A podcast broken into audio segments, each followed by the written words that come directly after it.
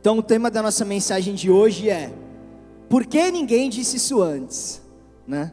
Por que, que ninguém me disse isso antes? Que informação importante a gente vai aprender aqui com a palavra de Deus no dia de hoje. O Senhor colocou uma mensagem no meu coração. Espero que ela frutifique aí no de vocês também. Amém?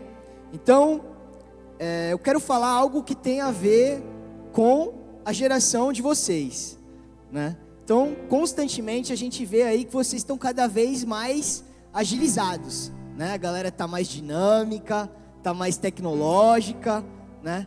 E o, o cerne daquilo que a gente vai discutir hoje é em torno da palavra renovação, né? Simples assim, renovação. E não dá para a gente falar sobre renovação se a gente tiver com a nossa cabeça fechada.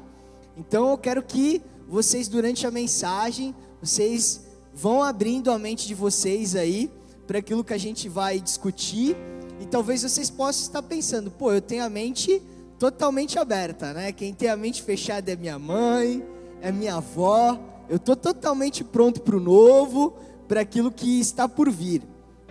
E eu queria começar dizendo para vocês que não adianta a gente se colocar aberto para tudo aquilo que o mundo tem para nos oferecer e a gente não se colocar aberto para o novo de Deus nas nossas vidas.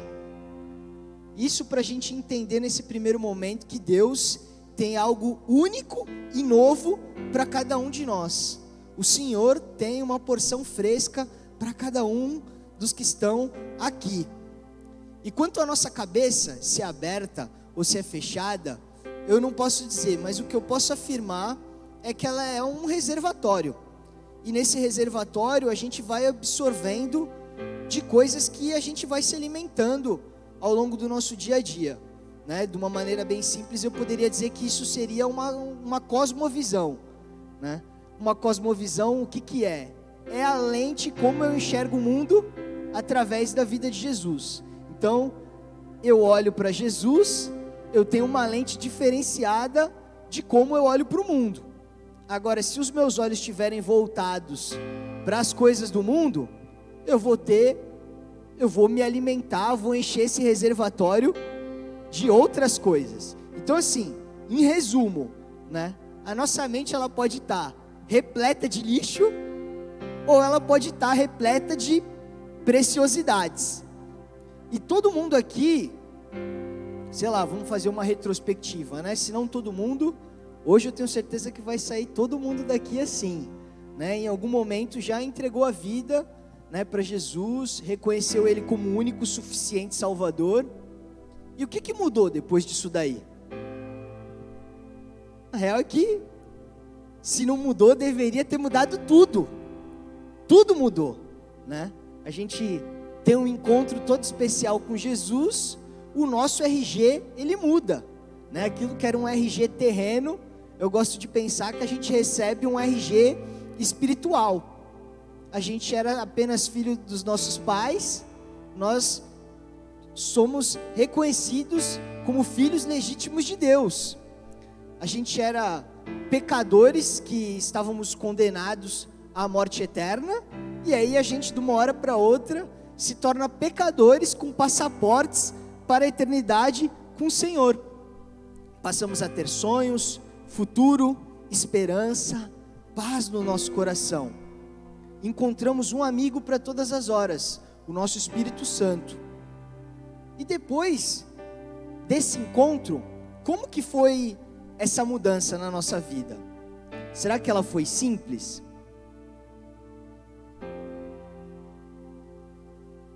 Nas nossas igrejas a gente tem o departamento de boas-vindas, né? Então quando a galera vai entrega a vida para Jesus. Imagina só, se aconteceu essa seguinte situação com vocês. Chegou um irmão, né? A Nicole, irmão Benção, encostou lá, falou: oh, irmão, agora que você entregou a sua vida para Jesus, eu tô te entregando um livro. Nesse livro, sei lá, você tem 2.350 coisas a fazer. E quando você cumprir 75% dessas coisas, tu volta aqui Aí a gente vai gravar um DVD teu, vai mandar lá para Deus. Aí Deus vai analisar esse DVD. Se ele achar que tu foi bem, pô, tu tá com teu passaporte garantido para o céu. Agora, se ele achar que tu não foi bem, aí ele vai te mandar para um lugar aí de penitência, né? Vou dizer aí que tu vai passar uma, uma repescagem aí. E aí nessa repescagem aí tu vai ser, vai sofrer umas punições. Olha essa viagem aí, vai sofrer umas punições. E aí se o Senhor é, tiver misericórdia de ti, Ele vai te chamar lá para o céu, vai olhar para tua cara, pô, da hora, gostei de ti, e tu vai para o céu. É assim que acontece com a gente? Não é assim, né? Obrigado, viu? É assim que acontece com a gente, pessoal? Não é assim. Só que eu inventei essa história de doido aqui, que a minha cabeça ela vai longe, porque muitas vezes a gente complica as coisas. E é sobre isso que eu quero discutir. A renovação, a dinâmica, o mundo moderno, adolescentes ativos, que se desenvolvem, que prosperam, que crescem, fazem parte de uma geração que não complica as coisas, pelo contrário, que descomplicam as coisas. E eu vejo que a gente é tão é, descomplicado para determinadas coisas, mas quando se trata da palavra de Deus, do Evangelho, a gente complica tudo. O que, que Jesus ele falou para a gente? Né? Ele disse assim: Aquele que vinha a mim, de maneira nenhuma lançarei fora. Quem crer será salvo. Então, a partir do momento que a gente crê, a gente é salvo. Simples assim. O assunto mais importante da nossa vida, a gente resolve aí num piscar de olhos. Bastou você entender que com Jesus as coisas são simples. A gente que complica demais. Dentro desse cenário, eu poderia dizer que o próprio Deus te convenceu a estar com Deus. Porque o querer e o realizar, ele vem de Deus. Então ele desperta ali um desejo no nosso coração, ele vai atraindo a gente com laços de amor. Quando a gente vai ver, já vai pintando aquela vontade dentro da gente né? E aí a gente olha para Jesus e fala assim: Meu, eu quero Jesus, eu quero muito estar contigo. E aí Jesus te responde: Eu também te quero, eu que te criei. E aí tu fala para Jesus: Então é nós. E aí Jesus fala: É nós também. E ali você sela uma aliança com o Senhor, simples assim. Mas a gente complica as coisas. E a caminhada com Deus é dessa forma. Ele chama a gente para coisas extraordinárias e ele quer que a nossa vida continue evoluindo constantemente. E a gente precisa entender também que a igreja, ela não é o ponto de chegada, mas ela é o ponto de partida. O que, que isso significa?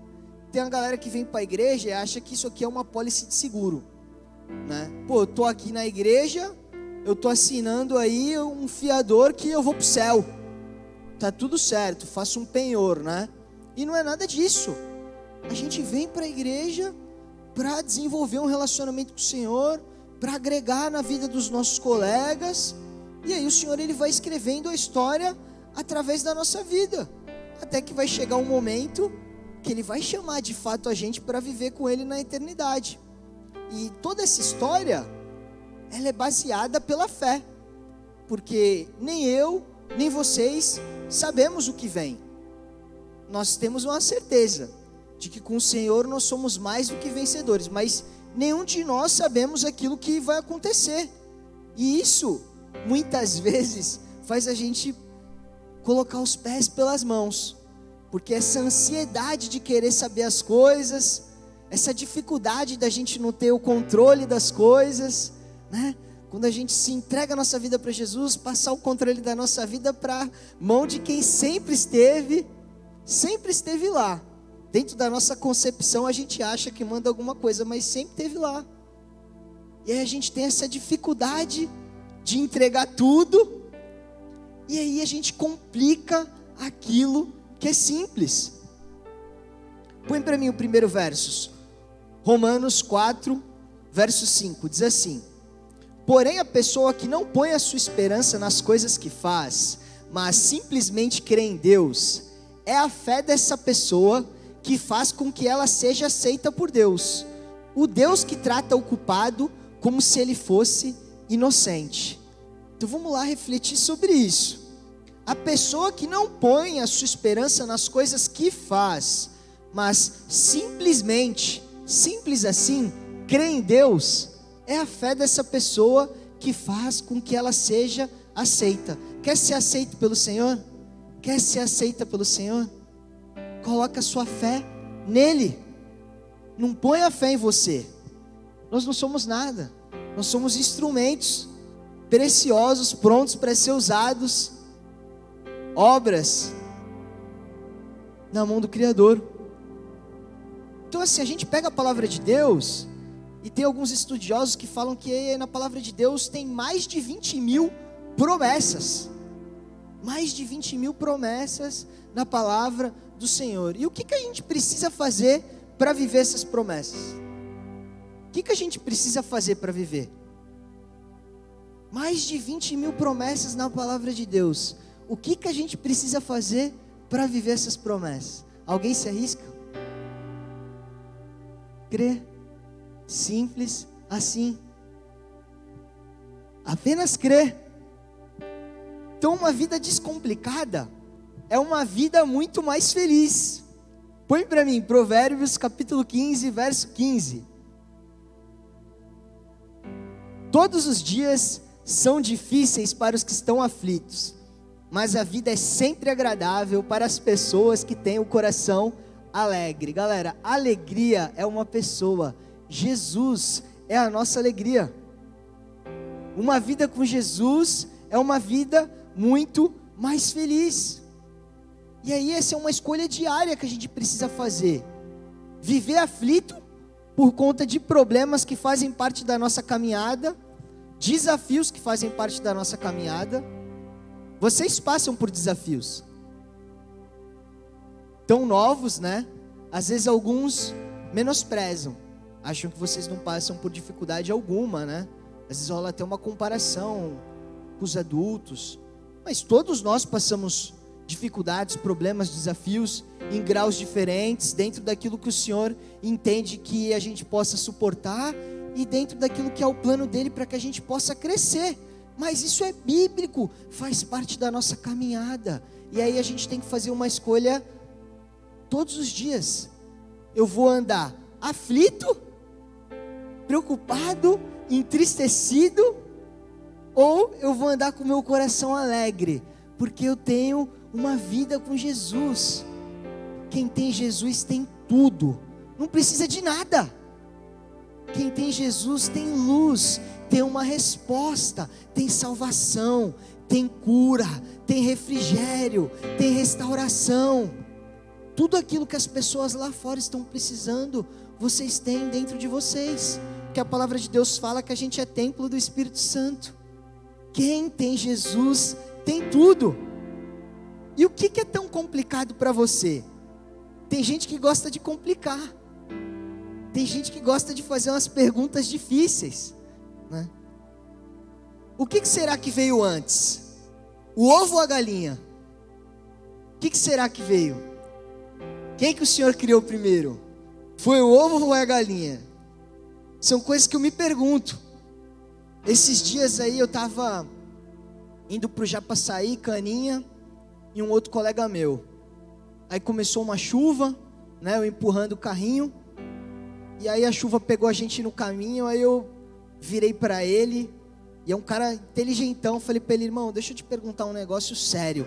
Ele fala: "No meio dessa chuva, o que que molha menos? Correr ou andar?"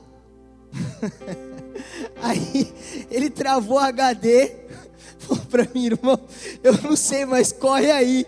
E a gente correndo, eu perguntando para ele enquanto a gente corria. Aí eu fui dar uma pesquisadinha hoje em casa, é mais profundo do que parece. Tem gente que fala que só correr molha menos. Mas eu dei uma lida nos artigos aí que depende de várias variáveis, né? Intensidade da chuva, qual que é o percurso, qual que é a região do corpo que molha mais. Então tem uma série de coisas. Interessante. Por que que sempre que alguém está bocejando, dá vontade de bocejar também? Quem já passou por isso daí? Só eu que passo por isso daí? Eu vejo alguém bocejando, quando eu vou ver, eu já estou bocejando também. Que loucura! Essa daqui vai para minha amada esposa, que está me vendo de casa. Se depois do banho estamos limpos, por que lavamos a toalha? Se a gente está limpo, por que, que, é tão importante? Lava, deixa, lava a toalha, deixa a toalha aqui. Por quê? Essa daqui vai para as mulheres, para as meninas do Connect. Mas não está na hora, é só para refletir, tá? Não está na hora. Se os homens são todos iguais, por que as mulheres escolhem tanto? Será que a gente é tão igual assim? é, né? Vamos lá. Por que, que a palavra é grande? A palavra grande é menor do que a palavra pequeno. Não sei também. Isso aí tem que perguntar para quem escreveu a língua portuguesa aí. Essa daqui também. Por que que separado se escreve tudo junto e tudo junto se escreve separado? Que loucura, hein? Quem fez isso daí não estava batendo muito bem das ideias, não. Essa daqui eu faço direto. Porque quando alguém nos pede que ajudemos a procurar um objeto perdido, temos a mania de perguntar: onde foi que você perdeu? Irmão, se eu soubesse onde foi, eu não estava te, eu não estava te pedindo ajuda, amigão. Mas a gente sempre faz isso. No acampamento lá, eu lembro que era umas 4 horas da manhã, a gente estava no monge. Acho que o Feijó estava comigo, não estava não? Tava, né? Aí uma irmã lá perdeu a lente de contato no meio da grama. Baita breu, escuridão, neblina, coisa de doido. E ela num desespero que ela perdeu a lente, não sei que foi lente, que ela perdeu. Foi lente? Foi. Aí a primeira coisa eu perguntei para ela, mas onde que tu perdeu? ela olhou para minha cara, achei que ela ia me matar. então, ó, essas são perguntas para a gente dar risada, né? Ou para a gente ficar se questionando, cadê as respostas? Mas tem outras perguntas que possivelmente elas mexem um pouco mais com você.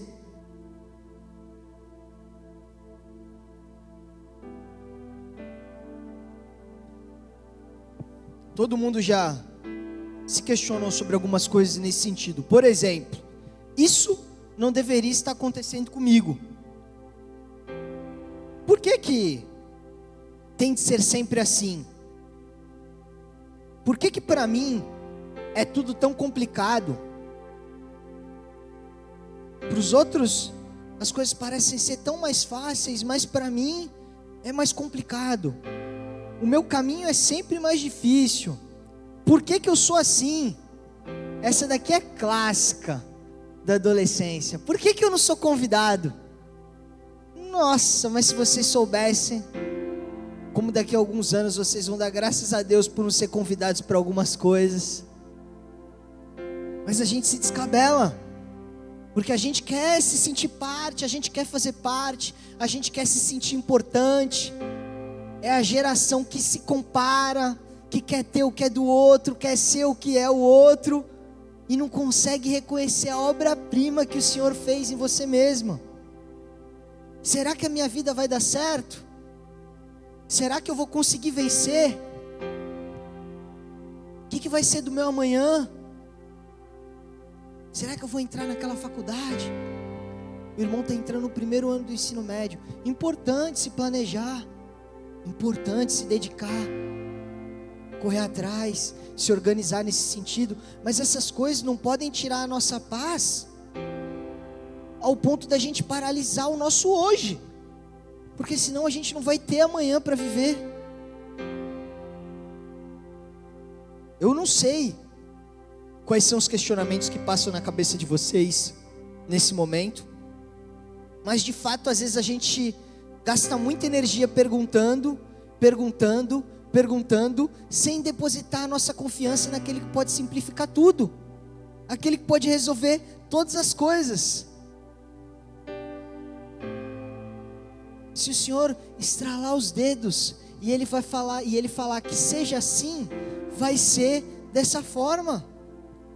E se você está passando por uma determinada luta, uma determinada dificuldade, porque Ele quer te amadurecer e quer que você saia dessa situação mais forte, assim será, porque Ele está construindo uma história linda para a sua vida, de maneira única. E não se engane em achar que o Senhor erra, porque o Senhor é inerrável. O Senhor, Ele não erra.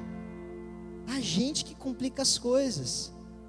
Se a gente pudesse ver o plano lá de cima, quem, quem for fazer engenharia vai aprender isso aí. Desenho técnico.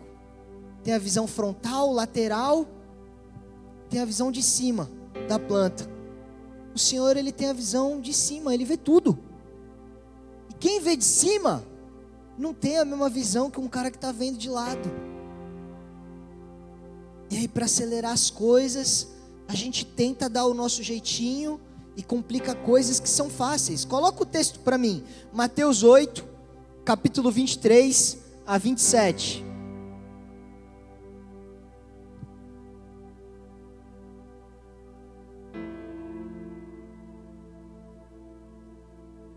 Mateus 8, 23 a 27.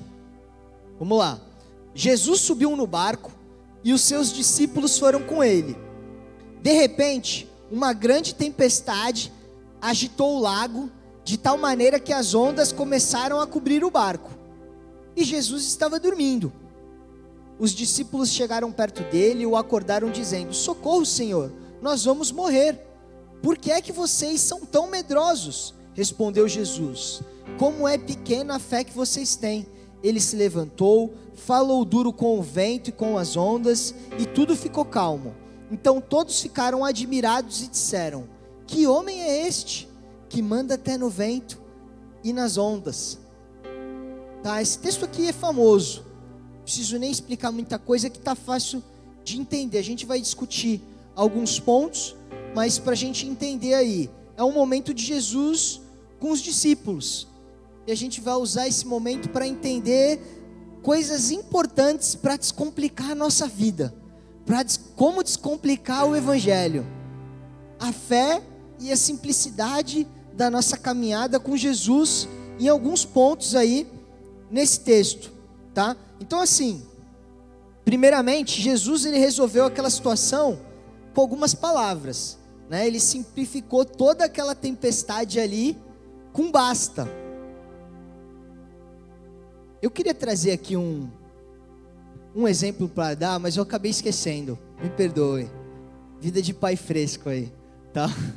Mas vamos imaginar comigo que tá fácil. Imagina aqui que eu tivesse duas latas de refrigerante. Como que a gente abre uma latinha de refrigerante? No lacre. Facinho, né? E aí imagina que eu trouxesse um abridor de lata aqui. Essa era a representação que eu queria, que eu iria mostrar para vocês aqui. Ia ser melhor se vocês vissem, mas de maneira simples, o Senhor ele cria a lata para a gente abrir no lacre com tranquilidade. E aí a gente pega a lata e muitas vezes quer pegar um abridor e quer abrir a tampa da lata no abridor de lata. Aí o que, que acontece? A gente perde tempo, primeiro, porque não sabe usar aquele bendito abridor de lata. Até hoje eu não sei usar. É uma luta para abrir a lata lá em casa. Entendeu? Eu vou jogar real. E segundo, na maioria das vezes a gente ainda se machuca, não sabe abrir, vai abrir e ainda se corta, né? E o Senhor construiu a lata para a gente abrir na simplicidade. Mas a gente vai e complica as coisas porque a gente quer fazer as coisas do nosso jeito. E por que, que a gente faz assim? Porque eu acho que a gente deve ser maluco mesmo. A gente não deve bater bem das ideias, porque as coisas elas estão fáceis de ver, elas estão disponíveis na palavra de Deus.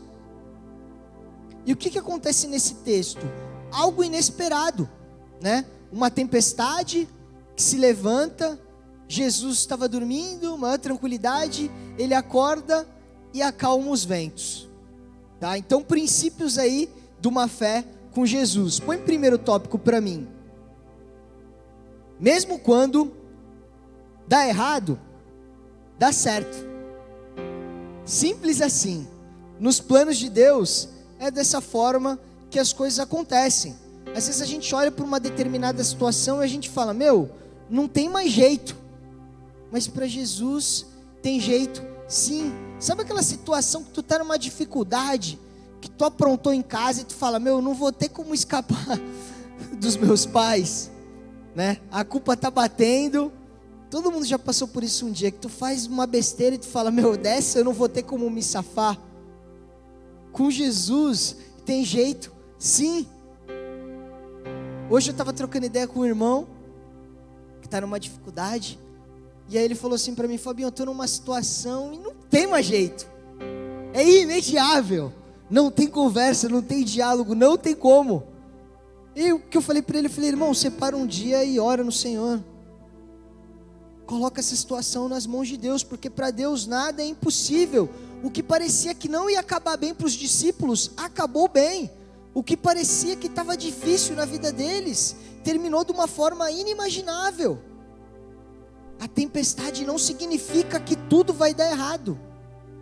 Uma tempestade na sua vida não significa que Deus esqueceu de você, porque o Senhor não esquece dos seus. Então, em nome de Jesus, que você saia dessa noite entendendo que o Senhor não se esquece de você.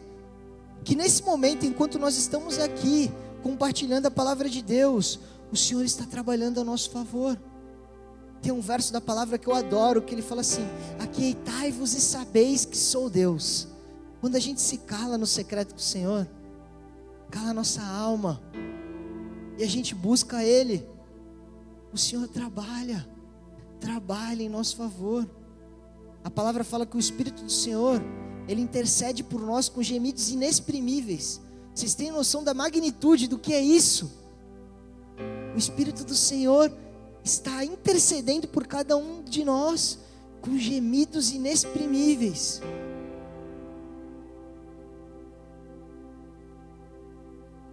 Só vai dar ruim se a gente pular do barco. Só vai ficar difícil se a gente ver a tempestade e a gente correr. E o que, que a gente faz para não fugir dessa tempestade? A gente precisa de fé. Fala-se muito sobre fé, mas a gente muitas vezes não aplica isso. O que, que a palavra de Deus fala sobre fé lá em Hebreus? Ora, a fé é a certeza daquilo que esperamos e a prova daquilo que não vimos. Eu coloquei em outras palavras aqui. A fé é você não consumir suas energias com aquilo que você não entende mas aproveitar a circunstância inesperável, difícil, inexplicável ou ruim para potencializar a sua fé e a sua dependência de Deus. Então, ter fé é você estar tá no meio ali de uma tempestade e você não permitir que essa tempestade te mastigue, te engula, te apague, porque Jesus está contigo. No Senhor nós somos mais do que vencedores. Aproveita essa circunstância difícil. O que, que pode ser isso? Eu não sei. Vocês sabem. Uma rejeição, um sentimento ruim, uma mágoa, um perdão que nós temos que liberar. Procure entender o processo. Entrega nas mãos do Senhor e confia. Fé é você pular de paraquedas do avião com a certeza de que ele vai colocar o chão para você pisar. É você experimentar sair do chão um pouquinho e deixar na mão dele. É você parar de olhar com os olhos carnais e vivenciar uma vida com olhos espirituais.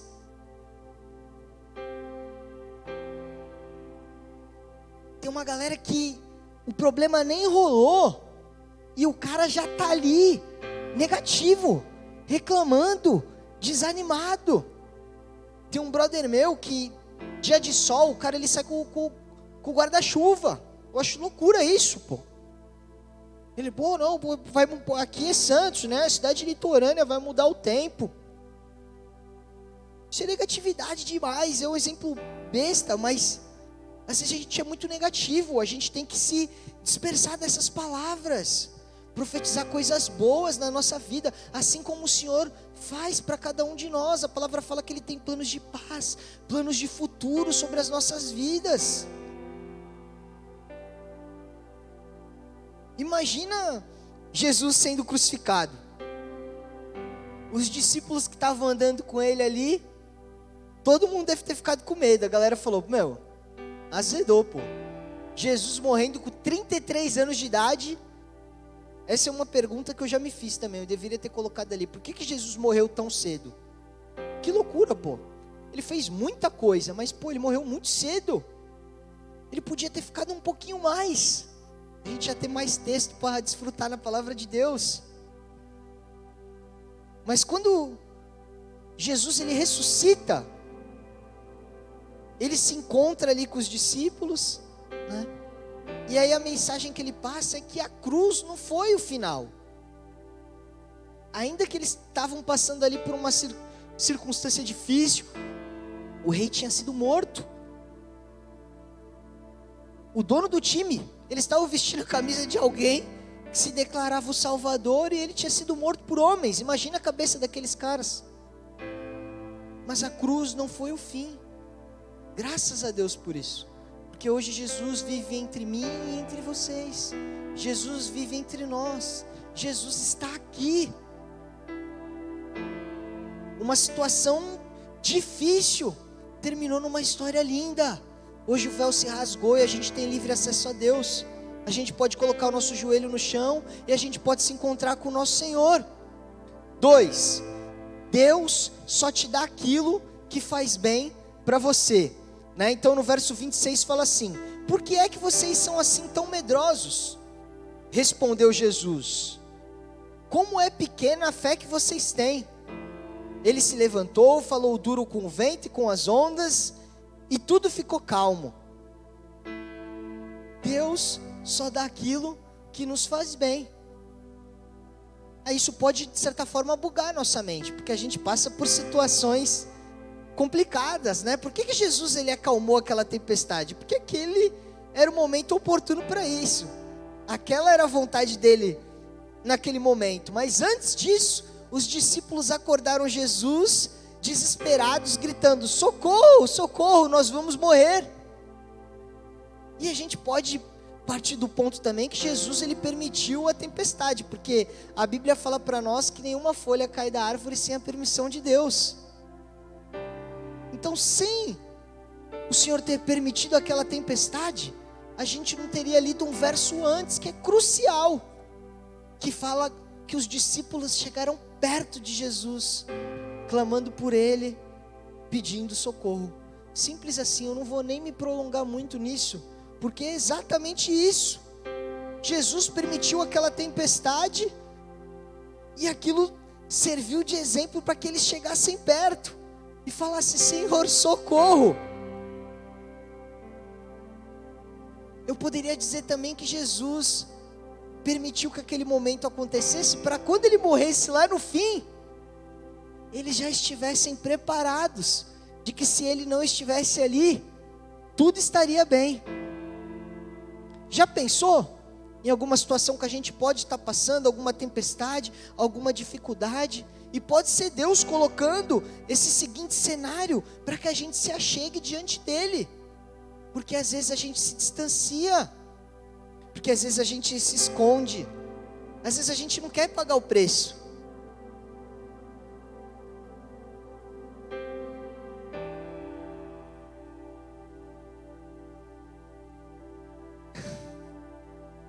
Fiquem tranquilos, Deus quer o nosso bem. E quem experimenta, né? Eu conheço pessoas que já experimentaram uma tempestade, uma tempestade da parte de Deus, se achegaram até o Senhor e dali nunca mais saíram. Nada foge do propósito de Deus.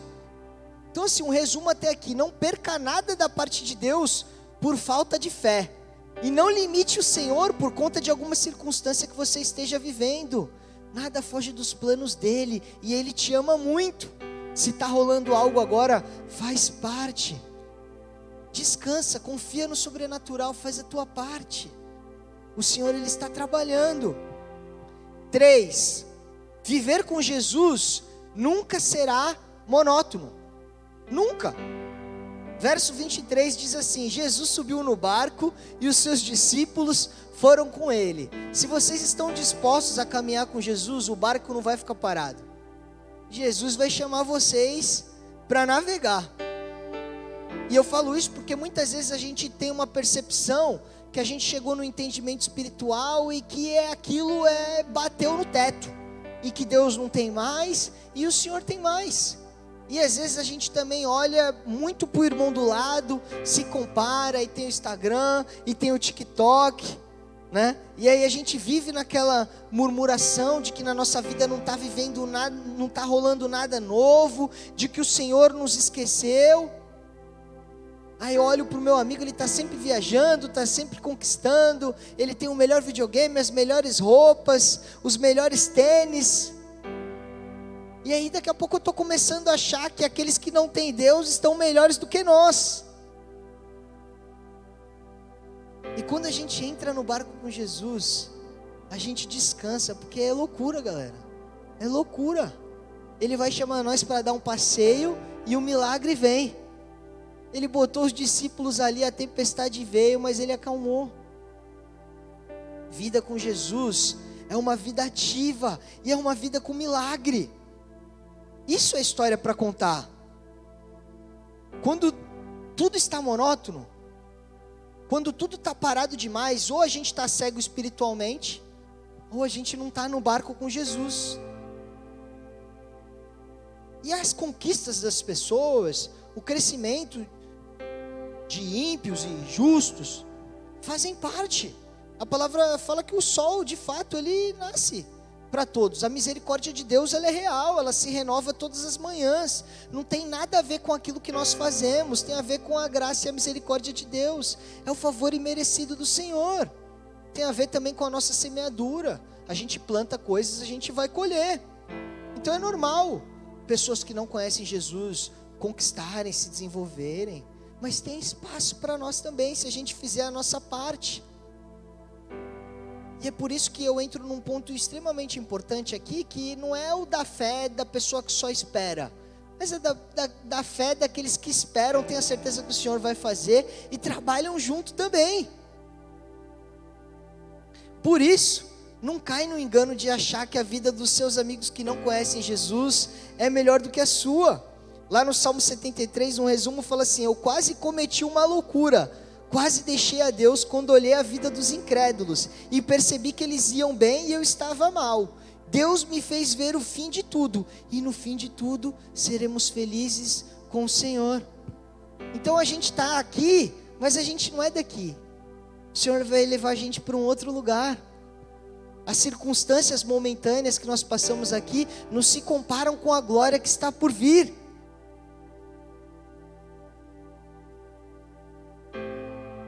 Mas a gente precisa acreditar e obedecer. O obedecer faz parte do nosso agir.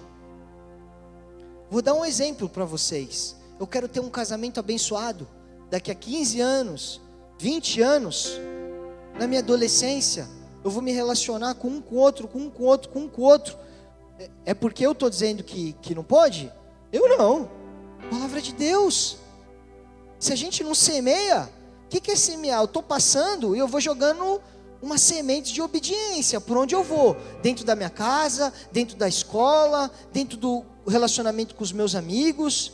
E aí, às vezes, essas coisas é que nem uma planta, a gente não vê o crescimento na hora. Tem coisas que é que nem um feijão, que a gente aprende lá na aula no laboratório de ciência. Uma semana tu já vê ele ali no copo descartável. Tem outras coisas que demoram um pouco mais, que vocês vão semear agora, que vocês vão ver daqui a alguns anos. Mas isso é algo extremamente importante que eu queria deixar para vocês. Ah, se tivessem me dito isso antes. Desse bando que está aqui, dessa galera que está aqui, aqueles que tiverem maturidade para entender isso, que aquilo que vocês estão semeando, vocês vão colher, e é, e é algo que é para vocês. Os que tiverem maturidade para entender isso, vão desfrutar de uma vida mais leve, mais leve, mais alegre, com menos peso. mais justa, mais honesta. Uma vida com Jesus. Às vezes, quando a gente obedece, parece que esse caminho é o caminho mais chato, mais parado. Às vezes, a gente não vê o, o florescer naquele momento. Mas aquilo que o Senhor prometeu, Ele vai cumprir em nome de Jesus, na vida de cada um de vocês. Eu estou indo para o último tópico. Quatro. Quando Deus age, nada pode impedir. Então, o que, que é o um empecilho para vocês? O que, que tem te impedido de crer? Mateus 8, 27 diz assim: Então todos ficaram admirados e disseram: Que homem é este que manda até no vento e nas ondas? Isaías 43, 13: Desde os dias mais antigos, eu o sou, agindo eu, quem o pode desfazer?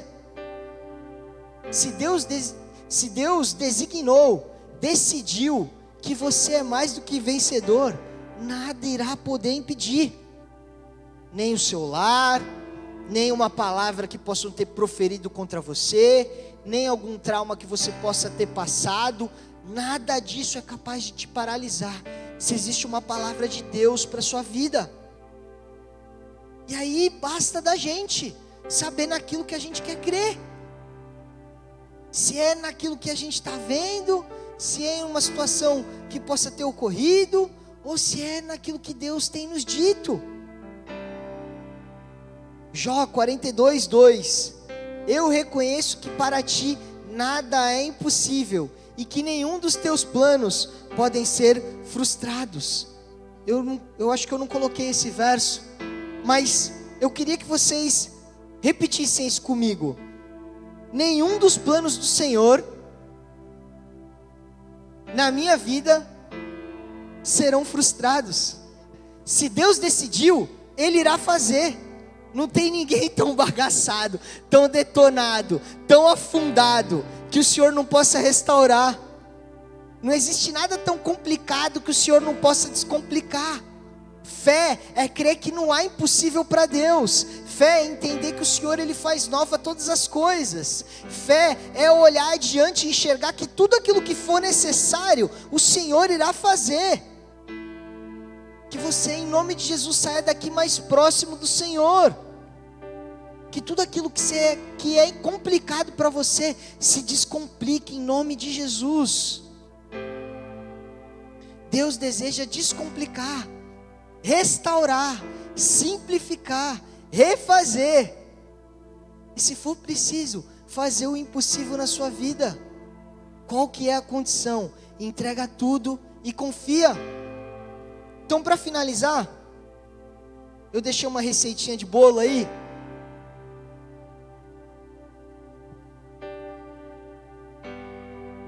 Receita de quem vive pela fé. Sentir-se realmente feliz, né? Então, galera, se alegrem na angústia, nas dificuldades, crendo de que nós temos um Deus que está no controle de tudo. O que, que aconteceu com Paulo e Silas lá na prisão? Eles foram açoitados, foram colocados lá, é, é, aprisionados. Eles começaram a louvar o Senhor. Veio um terremoto, pum! Mudou todo aquele cenário, que era terrível. Se tu lê esse texto, tu fala: Meu, não tem como, os caras tomou chicotados, os caras estão presos, como é que eles iam sair dali? Tu olha os irmãos lá na fornalha, né? livro de Daniel, como é que eles iam sair dali? Que loucura! Só o Senhor, só o Senhor poderia fazer isso. Então, sinta-se realmente alegre e feliz, porque você serve a um Senhor que está no controle de tudo. Que você leve uma vida bem consigo mesmo, né? Estar bem consigo mesmo e com a vida. Então, larga de tristeza, de mimimi, sem querer menosprezar a dor de ninguém, né? Mas o Senhor te ama. O Senhor está contigo. Realize os seus sonhos. Quais são os seus sonhos? O que, que você espera da parte de Deus? Você tem coragem de entregar para o Senhor? Salmo 37, 4. Entrega teu caminho ao Senhor, confia nele e tudo mais ele fará. Simples assim. É Ele satisfazendo os desejos do nosso coração. Se aquilo que é o teu Senhor for de encontro com aquilo que Ele tem para fazer, tu vai entregar o sonho e ele vai devolver abençoado. Se não for, ele vai substituir por uma outra coisa e você vai ser feliz da mesma forma. Leve uma vida de intimidade com Deus. Se separe, lê a Bíblia, busque o Senhor. Seja cheio do Espírito Santo. Desfrute. O Senhor ele falou: "Eu tô indo, mas eu tô deixando alguém com vocês para que vocês não estejam sozinhos. O Consolador, o Espírito Santo. Conheçam o Espírito Santo. Conheçam um amigo de vocês. Vençam o pecado através da palavra. Se fortaleçam. E se relacionem bem com seus familiares, com seus amigos. Creia. Não sei se eu coloquei esse, essa receita do creia, mas creia que Deus está agindo agora mesmo para o seu bem. Creia que Deus sempre fará tudo para o seu bem. Creia que viver com Jesus é sempre a melhor escolha. Não tem escolha melhor do que essa. Que nada impedirá o agir de Deus em sua vida e através dela. Nada pode impedir aquilo que o Senhor tem para fazer na vida de vocês. Grupo de louvor, pode subir. Em Mateus 28, 20 diz assim: Jesus, e lembrem-se disso, eu estou com vocês todos os dias, até o fim dos tempos.